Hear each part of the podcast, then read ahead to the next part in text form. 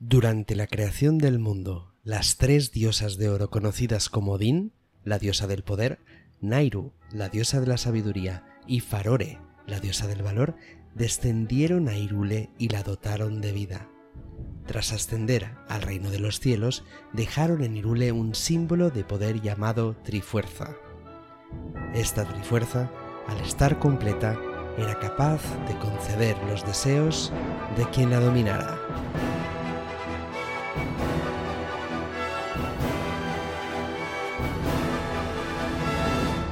La leyenda de Zelda.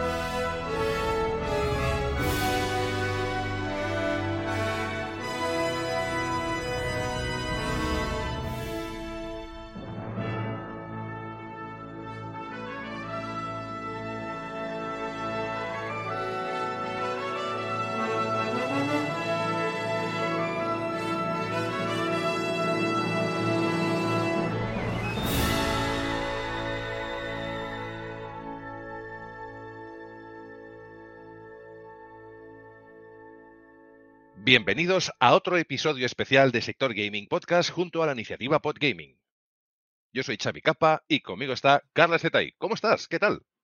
Hola, hola Xavi. Pues muy bien, con muchas ganas de hablar de, Zelda. Ya sabéis que es uno de mis juegos fetiche, que lo tengo, tengo todos y tengo las ediciones coleccionistas y todo lo que ponga Zelda acaba en mis manos un juego fetiche en el que tienes una mazmorra, si no sexual, celdual, por decirlo así. Más de una. es de aquellos, más de una. tu colección vale dinero, ¿eh? Yo, me consta que lo que me has ido enseñando tienes ahí eh, arcones y arcones de material pirotécnico de Zelda y la verdad que es muy chulo, porque es una saga maravillosa. Para mí Zelda es uno de esos juegos que unen generaciones, me explico, no generaciones de videojuegos, que también, sino que unen a usuarios de diferentes generaciones que pues coinciden, ¿no? Jugando a este producto y comentándolo. Un nieto, un abuelo. Yo he llegado a ver abuelos jugando a Zelda, yo mismo jugando con mi hijo, mi padre interesándose. O sea, realmente algo que junta a la gente y hace que disfrute de un producto, de una saga, de una historia maravillosa. Sí, sí, eh, tal cual. Yo jugué al primer Zelda con mi padre y, bueno, y espero seguir jugando con, mi hija cuando sea un poquito más, más mayor, ¿no? Es, es un, uno de esos juegos que es para toda la familia eh, y que generalmente gusta a todo el mundo. Y después de este ratito así un poco más distendido, con un poco de broma y demás, pero que eh, empieza a ser un, especial de sector gaming, pero también de iniciativa Podgaming, uh, ¿cómo está estructurado esto? ¿Qué significa esto de iniciativa Zelda? ¿Cuál es la intención, el objetivo? Carlas, tú que estás más pues voy a empezar diciendo que la iniciativa Zelda está organizada por la iniciativa Podgaming, de la que formamos parte, y básicamente lo que hemos hecho ha sido organizarnos entre varios podcasts para intentar traeros todos los Zelda que han salido en la historia y hablar un poquito de, ellos. Nosotros, como episodio cero o episodio inicial, os vamos a traer un poco la historia de cómo llegamos a, ese primer Zelda. Y después van a retomar ese testigo los compañeros de Insert Coin Games que nos van a hablar de ese primer The Legend of Zelda. Vamos a ir pasando cada día, pues mira, lunes, martes, miércoles y jueves vamos a traeros cuatro podcasts y vamos a acabar el viernes con eh, ese The Legend of Zelda eh, Tree Force Heroes, que nos lo va a traer Topal Games, y acabaremos con The Legend of Zelda Breath of the Wild, que nos lo traerá el Hipercubo. Cada día serán compañeros distintos y iremos anunciándolo. En cada podcast diremos, pues mira, el siguiente episodio lo publicará tal podcast. Comentar también que no van a salir todos el mismo día a la vez. Vamos a dejar una o dos horitas entre medio, es decir, si, si este lo estáis escuchando a las 9 de la mañana, el siguiente va a ser a las 11, y así poquito a poco para que podáis disfrutar del podcast completo. Eh, empezamos por el primero, pero nosotros hacemos la visión global de todo el proyecto, es decir, un poquito explicar el contexto histórico, eh, cómo se origina, cómo influye también a juegos posteriores que han bebido de esta esencia y que todo esto empieza en 1986. Yo para entonces tenía cinco añitos, o sea, tú tenías pues un poquito menos, pero vamos, que éramos mm, dos querubines y que eh, ese primer impacto a nosotros, al menos a mí, ya me llegó. Es decir, que hubo gente que hablaba de Zelda, que había era un juego que, realmente estaba muy bien, que era un juego avanzado a su época, a mi modo de entender lo que yo recuerdo de entonces. Totalmente, totalmente. Y entrarán un poco más a hablar de ello nuestros compañeros, pero, pero efectivamente era algo que no se había visto hasta ahora, que tocaba el tema de lo que ahora conocemos como mundo abierto, que está tan de moda. Pasamos de, esas dos dimensiones a verlo desde, bueno, que hay un mapa grande y puedes acceder a varias mazmorras a través de, hablando de mazmorras, a través de, ese mapa, que está todo interconectado. Eh, bueno, era un juego muy distinto y hablaremos de cómo surgió esta idea, ¿no? Así que yo os invito a no solo seguir el programa cero, que es el de Sector Gaming, porque lo hemos puesto con un cero con un, cero, creo, ¿no? Lo vamos a poner como episodio inicial. Va a ser el episodio inicial eso es. Y siempre vamos a nombrar el siguiente, es decir, empezamos nosotros, después va a venir Insert Coin Games, ellos nombrarán a, Last Player Podcast y así sucesivamente hasta que lleguemos hasta el viernes que acaban el hipercubo con eh, lo que hemos comentado con Breath of the Wild. El maestro Zetay os invita, os recomienda que lo consumáis en el orden adecuado, pero si vosotros queréis ser creativos, ir salteando de atrás para adelante, lo que sea, feel free de hacer lo que queráis. Nosotros os recomendamos seguir ese orden porque cronológicamente lo hemos preparado para que podáis hacer todo ese recorrido. Pero al mismo tiempo también podréis ir a aquel juego que os marque más, aquel que os, eh, bueno, represente, que más horas habéis jugado o lo que queráis. Al final, aquí lo que hacemos nosotros es aportaros todo este contenido, eh, pues eso, juntando a varios podcasts que son expertos en la materia y que vosotros, vosotras lo podáis disfrutar como queráis.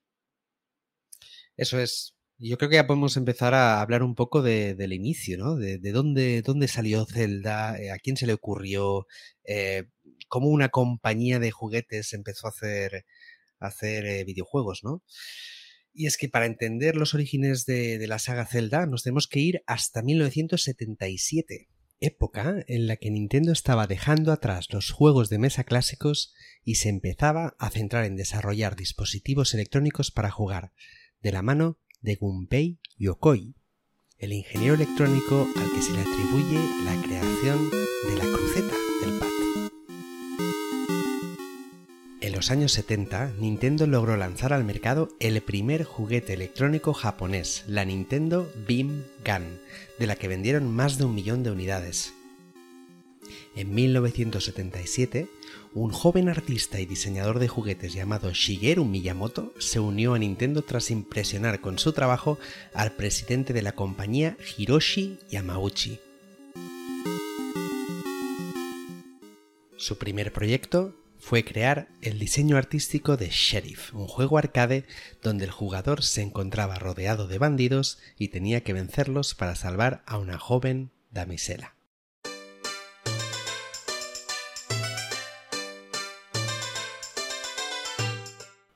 Sheriff sería el primer título de Nintendo que seguía la fórmula de la damisela en apuros, un concepto que Miyamoto reutilizaría en varias ocasiones a lo largo de su carrera. De hecho, lo utilizó también en su primer título original, Donkey Kong, idea que se formó tras los problemas de licencias que se encontró Nintendo cuando intentaba diseñar el juego de Popeye. En el juego existían tres personajes, Donkey Kong, Jumpman y Pauline. Y el concepto, como hemos dicho, seguía la misma fórmula. El jugador controlaba a Jumpman y tenía que salvar a Pauline de las garras de Donkey Kong. El juego salió finalmente en 1981 y fue un éxito absoluto, pero Nintendo América quiso hacer un pequeño cambio justo antes de que saliera, un cambio que marcaría la historia del videojuego. Jumpman pasaría a llamarse Mario.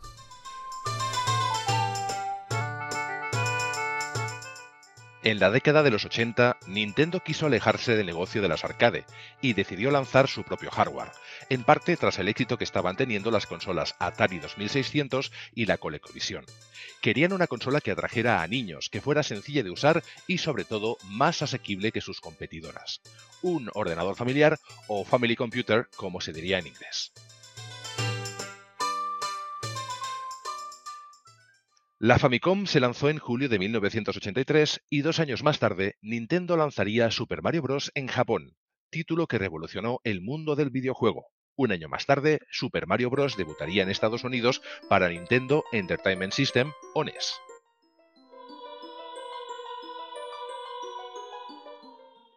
En 1984, cuando aún se estaba finalizando el desarrollo de Super Mario Bros., Miyamoto empezó a diseñar el concepto de un segundo juego en paralelo.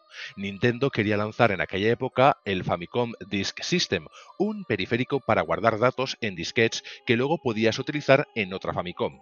Miyamoto quiso crear un juego que permitiera al jugador crear laberintos virtuales y compartirlos con otros jugadores para que pudieran resolverlos.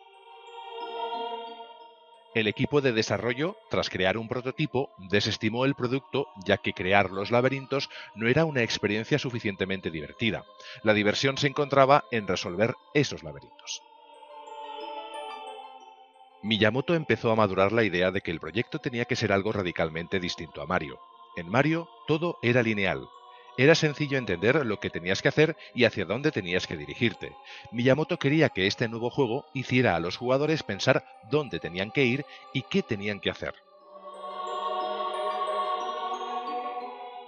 Según Miyamoto, para este nuevo proyecto se inspiró en las aventuras que tuvo de pequeño, explorando los alrededores de su casa, en las cuevas y las montañas.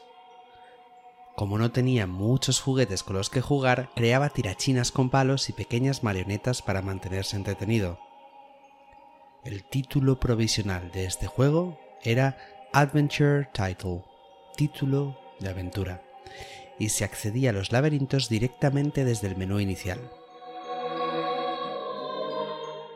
Inspirado en la infancia de Miyamoto, en este título se exploraban mayormente laberintos en cuevas subterráneas. El concepto evolucionó hasta el punto en el que se ideó un gran mapa en el que estas cuevas y laberintos estaban interconectadas. Crearon una aventura en tiempo real donde en vez de seleccionar en un menú una acción como empujar una roca o atacar a un enemigo, la acción la realizaba el mismo jugador utilizando el pad del mando. Y Miyamoto también empleó aquí la fórmula que tanto le gustaba, la damisela en apuros. Teníamos un héroe y una princesa a la que teníamos que rescatar. Al héroe le bautizaron como Link, ya que inicialmente querían que pudiera viajar entre el pasado y el futuro y servir como enlace, que es Link en inglés, de estos dos mundos.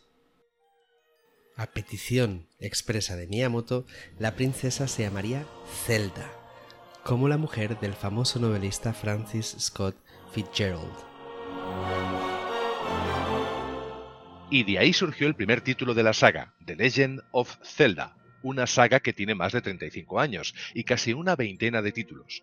Y no vamos a entrar en más detalles del desarrollo del primer Zelda, ya que lo podréis escuchar de primera mano de nuestros compañeros de Insert Coin Games.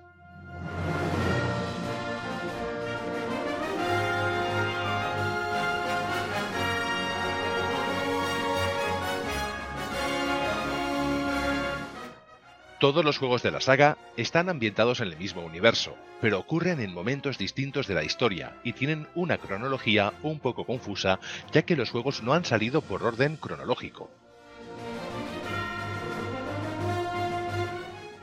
Vamos a repasar un poquito de la historia de The Legend of Zelda. Todo empezó en la creación del cielo y la tierra, de mano de las tres diosas de oro. Justo después empezaba la era de la diosa Ilia, y justo en la mitad de ese periodo se sitúa eh, Skyward Sword, del que vimos un remake no hace tanto. Después le siguió la era del cielo y la era del caos, donde el reino sagrado es sellado y da paso al reino de Irule, y la era de la prosperidad. Los siguientes juegos de la saga no llegarían hasta la era de la fuerza y serían The Minish Cap y For Source, donde el enemigo principal sería el joven Minish Bati.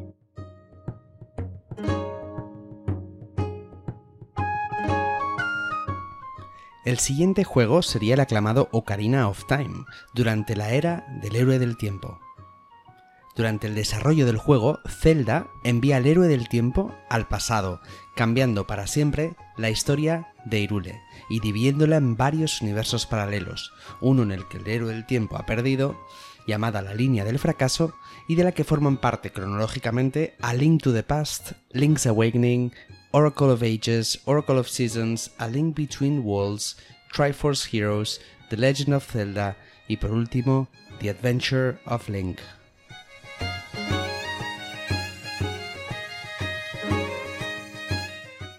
En las otras dos líneas restantes, el héroe vence, pero en una de ellas vence como adulto tras la batalla final contra Ganon, y en la otra logra ganar como un niño, encerrando a Ganondorf antes de que adquiera la Trifuerza, por lo que tendremos una línea temporal de la era del niño y otra para la era del adulto. También en orden cronológico, los juegos Majora's Mask, Twilight Princess y Four Swords Adventures formarán parte de la era del niño. Por último, en la última de las líneas temporales, la era del Link adulto, encontraremos The Wind Waker, Phantom Hourglass y Spirit Tracks. Y os preguntaréis, ¿dónde se sitúa Breath of the Wild? ¿No lo habéis nombrado? Pues Breath of the Wild precisamente se sitúa después de todas esas líneas temporales. Por lo que sabemos a día de hoy, es un punto convergente al que la historia de The Legend of Zelda llegará de todas formas, independientemente de cómo. Y Nintendo no aclara ni desmiente ninguna de las teorías que los jugadores han creado. Así que por el momento podemos decir que todos los caminos llegan a Breath of the Wild.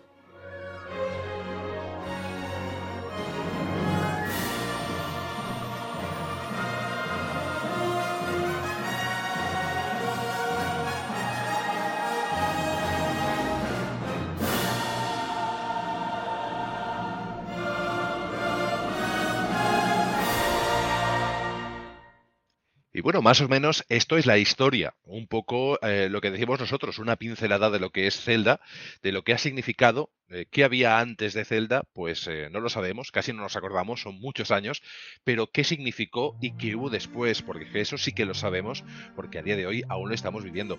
Carlas, pues nos hemos escuchado nosotros mismos, porque hemos sido espectadores de, de esa parte del programa, y sobre todo la pregunta clave es, ¿qué recuerdos evoca Zelda?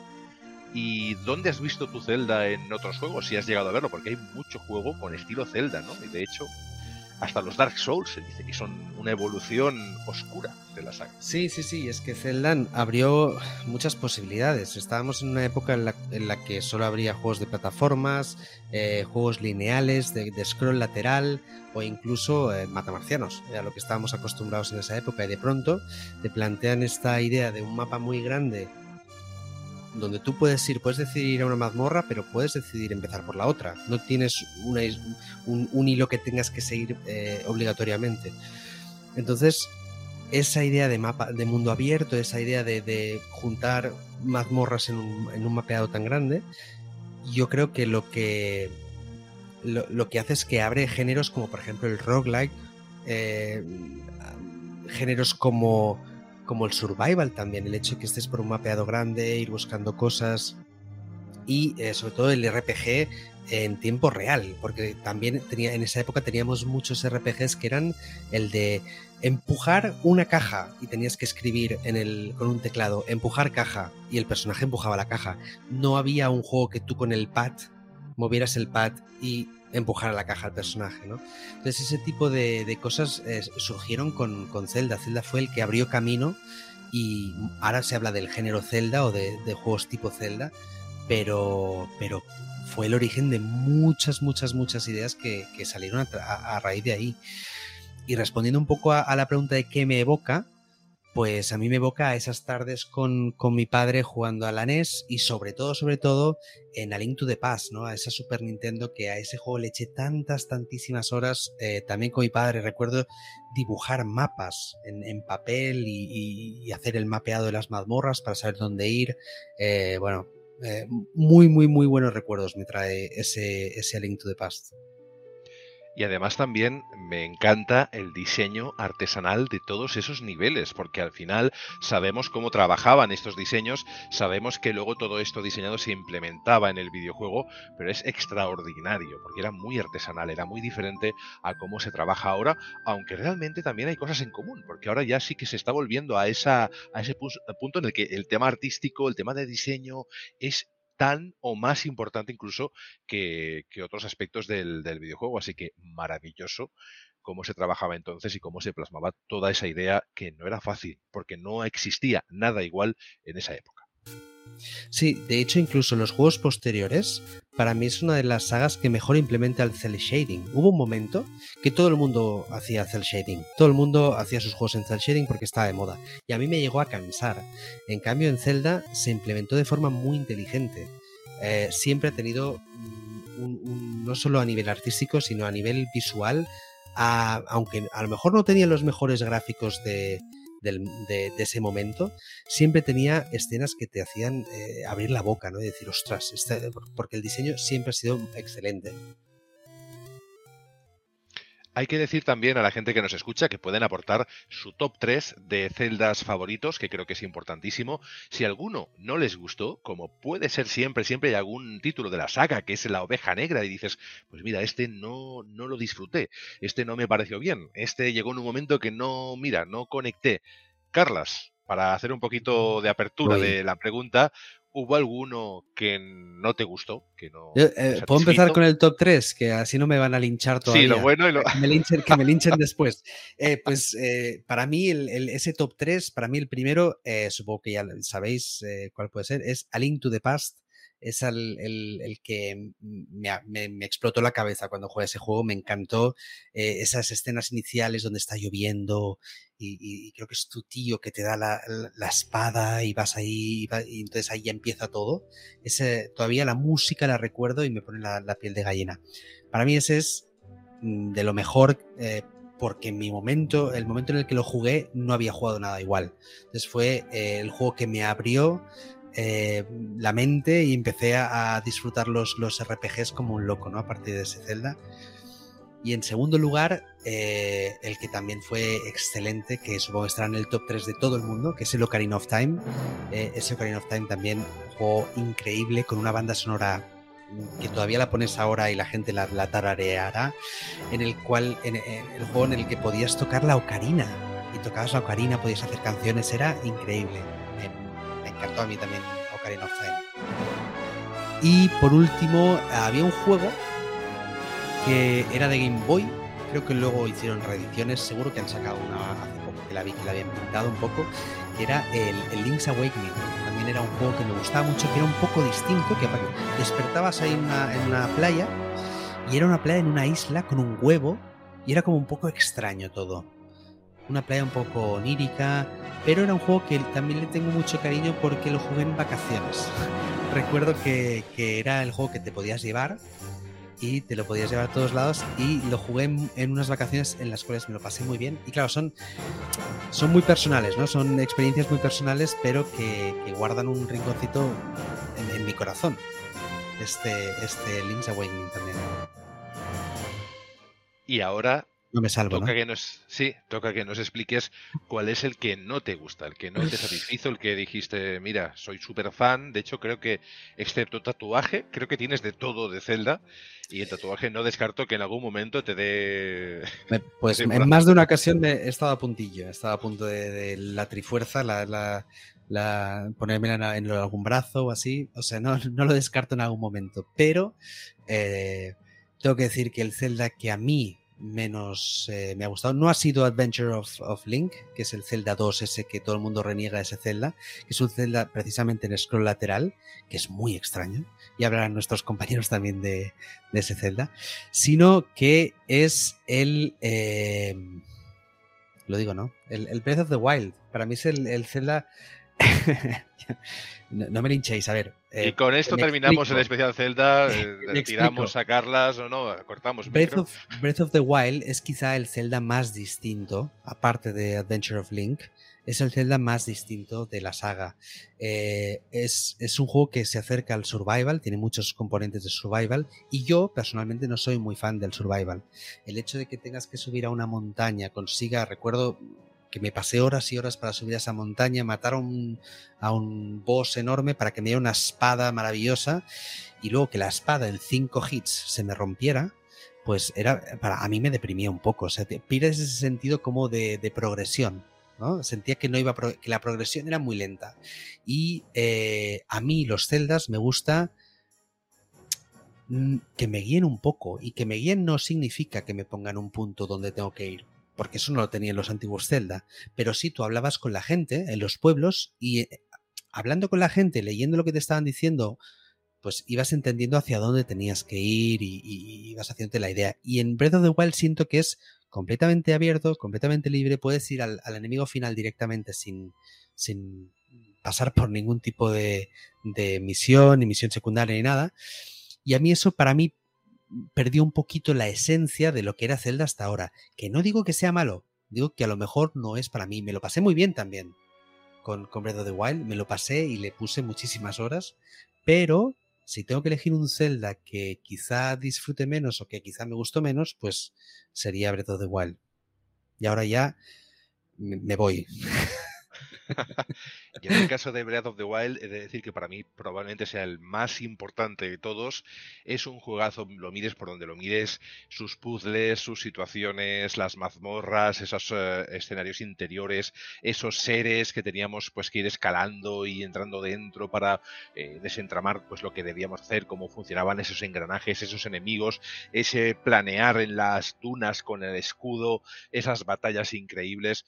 Lo que sí ocurría, y en eso estoy de acuerdo contigo, es que el hecho de que las armas, de acuerdo, se rompiesen, eh, generaba frustración. Creo que está pensado adrede, es decir, que está hecho para precisamente generar eso, pero al final eh, era como que debía conseguir varias armas buenas, eh, porque además si las iba gastando a medida que luchaba contra minions, tenía la sensación de que al llegar algún jefe o alguien que realmente sí necesitase ser atacado con ese tipo de arma, pues se me iba a romper. Y además cuando ya estaban casi rotas, que empezaban a parpadear o te daban señal de que estaban a punto de romperse, era drama, porque dices, es que ya no me queda ninguna, ¿y dónde la voy a buscar? ¿Y, qué hago? Entonces esa parte yo no la hubiese añadido como diseño dentro del juego, es decir, añadir que las armas se puedan romper Igual sí, dices, vale, pero dame una piedra o algo que las, que las, y algo recurrente que pueda encontrar a menudo, de acuerdo, como el comer, como otras cosas, que me permita arreglarlas, no romperlas. O que puedas, exacto, repararla, repararla, con eso solucionas el problema. Eh, obviamente, yo no estoy diciendo que sea un mal juego, el diseño de puzzles es excelente, eh, las mecánicas son muy chulas, me gusta, es que el juego me gusta, lo que ocurre es que tiene ese algo que yo mm, que pierde un poco la esencia Zelda para mi para mi gusto. Pero bueno. También creo que es un paso adelante necesario dentro de la saga, porque ha tenido magníficos juegos. Creo que esta entrega ha sido buenísima.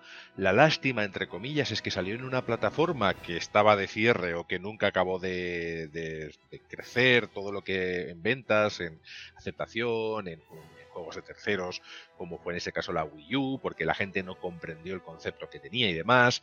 Y luego, obviamente, pues tuvo ese renacer este juego en precisamente la Switch, ¿no? Como otros tantos que se han podido jugar y lo han podido jugar las masas fuera de Wii U, pues porque Switch los ha rescatado y me parece bien. Es decir, al final, eh, cuantas más plataformas y posibilidades tengamos de jugar a juegos, mucho mejor para todos, ¿no? Y esas eh, reediciones de esos juegos, pues nos han salvado a muchos el poderlos haber disfrutado con la familia, con los hijos, con quien sea.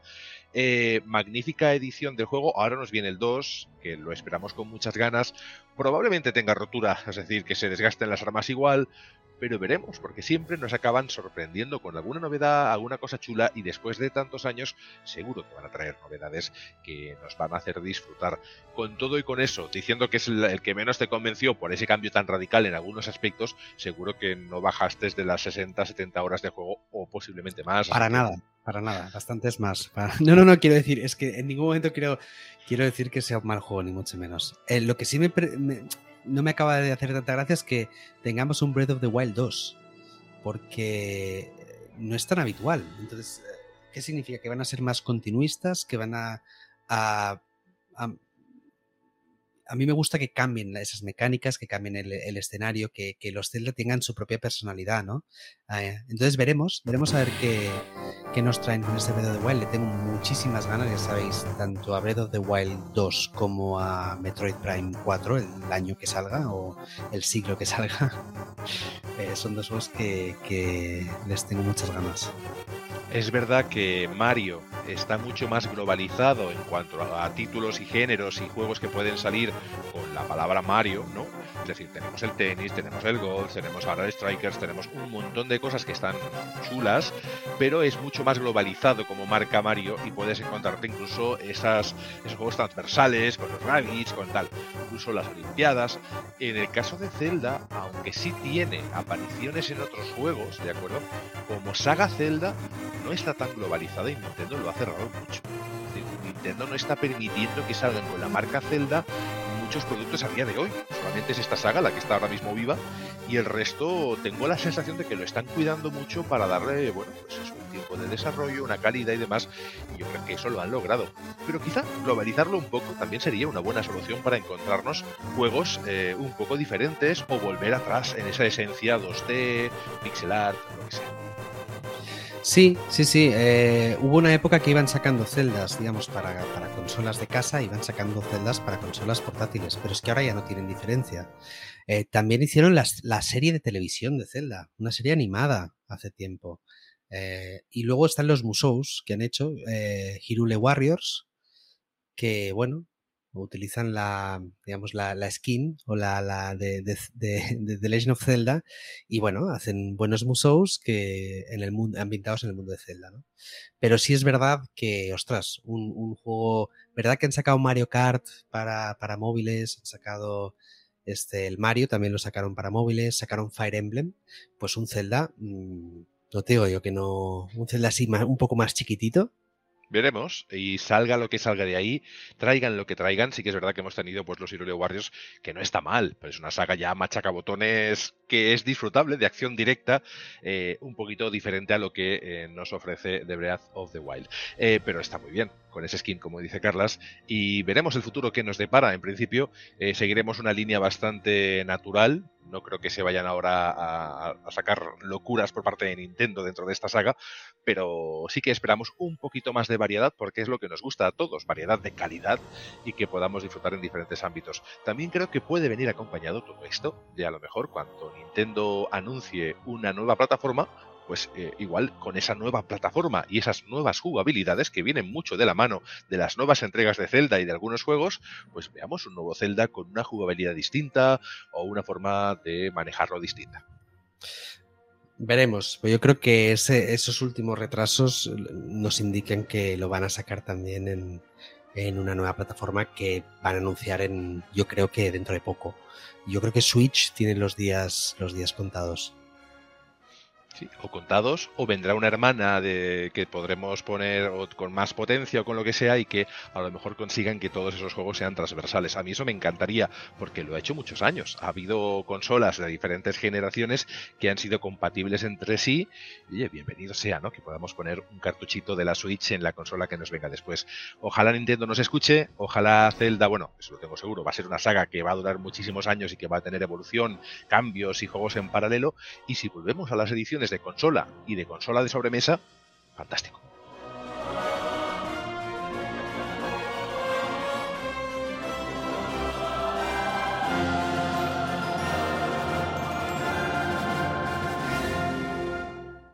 Hasta aquí el programa cero, piloto, como le queráis llamar, que al final es esa primera eh, bueno, ese primer numerito, esa primera idea dentro de lo que es la iniciativa Zelda, en la que traemos qué contexto hay alrededor del juego, qué supuso y qué títulos fueron saliendo a lo largo de todos los años de existencia, desde ese maravilloso 1986. Eh, ahora, en el futuro, también hemos hablado un poquito de lo que nos depara el futuro, de que pueden venir nuevas jugabilidades como ya ha ido pasando.